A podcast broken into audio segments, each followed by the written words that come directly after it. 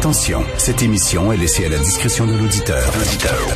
Les propos et les opinions tenues lors des deux prochaines heures peuvent choquer. Peuvent choquer. Oreilles sensibles s'abstenir. Richard Martineau. Martino. Un animateur pas comme les autres. Richard Martineau. Cube Radio. Oh yeah, c'est vendredi, puis annonce beau. Samedi et dimanche, ça va être super cool.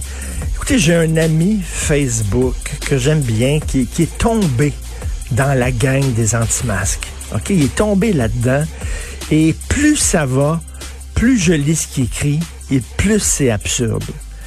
Au début, il posait des questions légitimes, puis c'était intéressant, puis il critiquait le gouvernement, puis c'est correct. Mais là, c'est rendu, là. Tu sais, la publicité du bonhomme, là, euh, qui a attrapé la COVID, puis qui a trachéo, là, il y a un trou dans la gorge, là.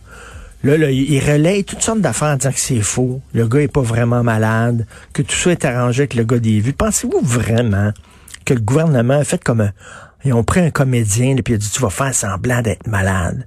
Puis là, on met des photos de lui là, qui étaient prises en septembre, puis il avait l'air en bonne santé. Ils ont dit, regarde, la photo était postée en septembre. Mais ça m'arrive, moi, de poster des vieilles photos. C'est pas parce qu'il a posté la photo, il l'a publié le 15 septembre que la photo a été prise le 15 septembre. Ça m'arrive, moi, des fois, de publier des vieilles photos. En tout cas, bref, toutes sortes d'affaires. C'est toujours comme ça. Tu sais, la bonne femme, là, Veux-tu de la tarte aux fraises? La bonne femme qui s'en est pris à Donald Trump, là, ça a peut-être commencé, là, elle aimait pas Trump. Puis là, elle l'écoutait, puis ah, elle l'aimait vraiment pas. Puis là, elle s'est mise sur Internet. Puis là, elle a commencé à lire contre Trump. Puis là, ça prenait de son temps. Puis là, c'est deux heures par jour, puis trois heures par jour. Puis après ça, était là-dedans. Puis là, là, elle, a, des vidéos. Puis là, là elle s'est fait des chums sur euh, Internet, puis là, qui envoyaient des vidéos, puis tu les reçois. Puis, puis là, à un moment donné, il faut que tu décroches. faut que tu sortes. Il faut que tu cours, il faut que tu fasses de l'exercice, il faut que tu respires, il faut que tu te saoules la gueule, il faut que tu voir des amis. faut que tu décroches parce que tu tombes dans un rabbit hole, comme on dit. La tanière du lapin, là. Tu tombes là-dedans, puis c'est un tunnel, puis tu t'enfermes dans ton obsession, puis là, ça roule, ton hamster roule, puis tu vois plus rien d'autre, puis tu finis par mettre de la ricine dans une enveloppe, là. À un moment donné, calmez-vous. Hier, j'ai vu passer un message sur Internet d'une Madame Bergeron. Elle disait, elle s'adressait à François Legault. Elle dit, vous savez, là, porter un masque, puis pas boire d'alcool, puis pas voir ses amis, puis euh, pas chanter avec ses amis, mais c'est exactement ce que les islamistes disent. Attends une minute, là. On est en panne. Attends une minute. Elle fait un parallèle entre le masque sanitaire et les femmes voilées. OK, regarde, on va faire le, la différence, OK? Vais vous montrer la différence. Les femmes voilées en Iran, si elles portent pas le voile, elles sont en prison. Elles risquent leur vie. On leur dit de porter le voile depuis qu'elles sont jeunes, enfants, toute leur vie, tout le temps. Et pas seulement ça, tu sors pas de chez toi parce que tu es voilé. Il faut que tu te caches la face des fois. Tu sais, c'est toute une vie, là. C'est un combat, là. Ces femmes-là là, qui, qui, qui luttent contre le voile risquent leur vie. Toi, on te demande de porter un masque quand tu rentres dans un restaurant, là, de la porte d'entrée jusqu'à ta table. Une minute. Une minute et demie. Après ça, quand tu es à ta table, tu peux enlever ton masque. Voyez-vous la différence, Mme Bergeron?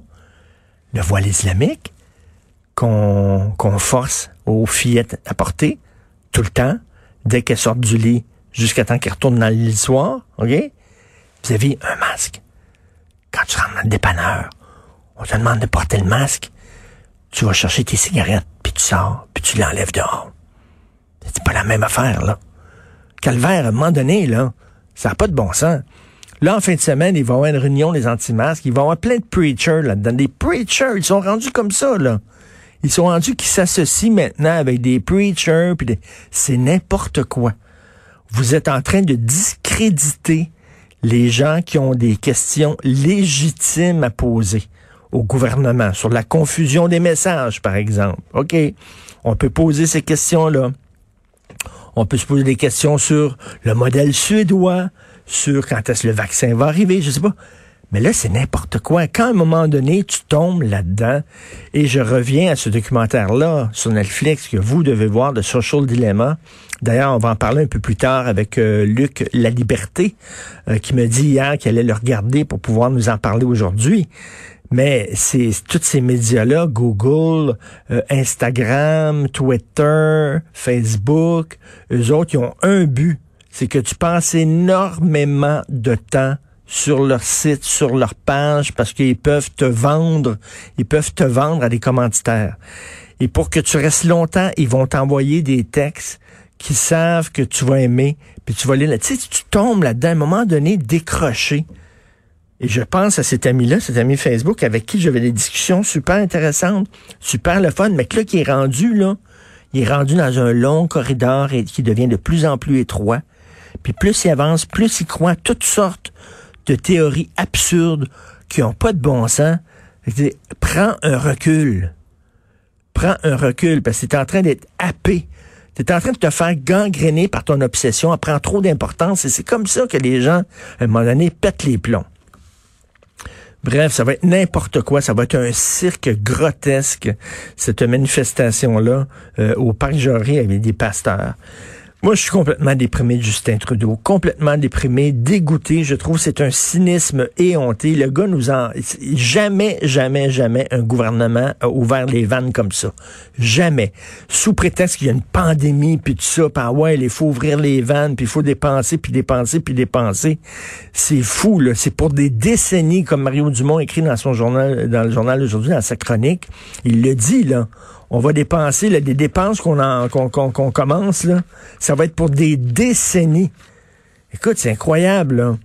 C'est nos enfants puis nos petits-enfants. là. Et si jamais il y a une autre crise à un moment donné, parce que ça se peut qu'il y ait une crise économique ou quelque chose comme ça, on est déjà super endetté.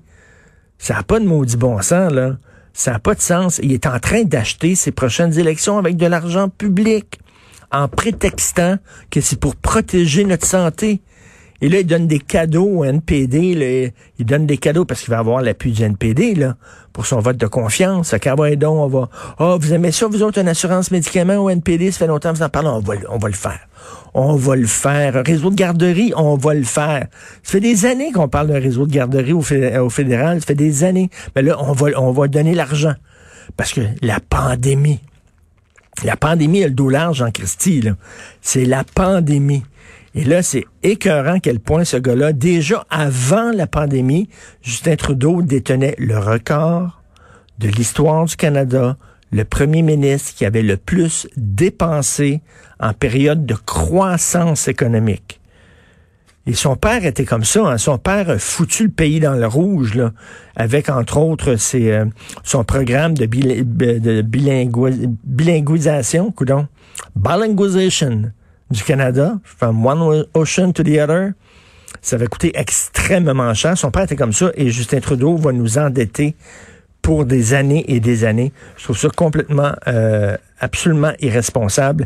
Et à la page 5 du Journal de Montréal, un pot de vin de 21 000 dans une enveloppe brune à Terrebonne. Et oui, pour avoir un contrat pour installer des aires de jeu, des modules de jeu dans un parc, chose euh, totalement ludique, euh, banale, il faut que tu payes. Fallait que tu payes 21 000 pièces dans une enveloppe brune. C'est comme ça que ça marchait.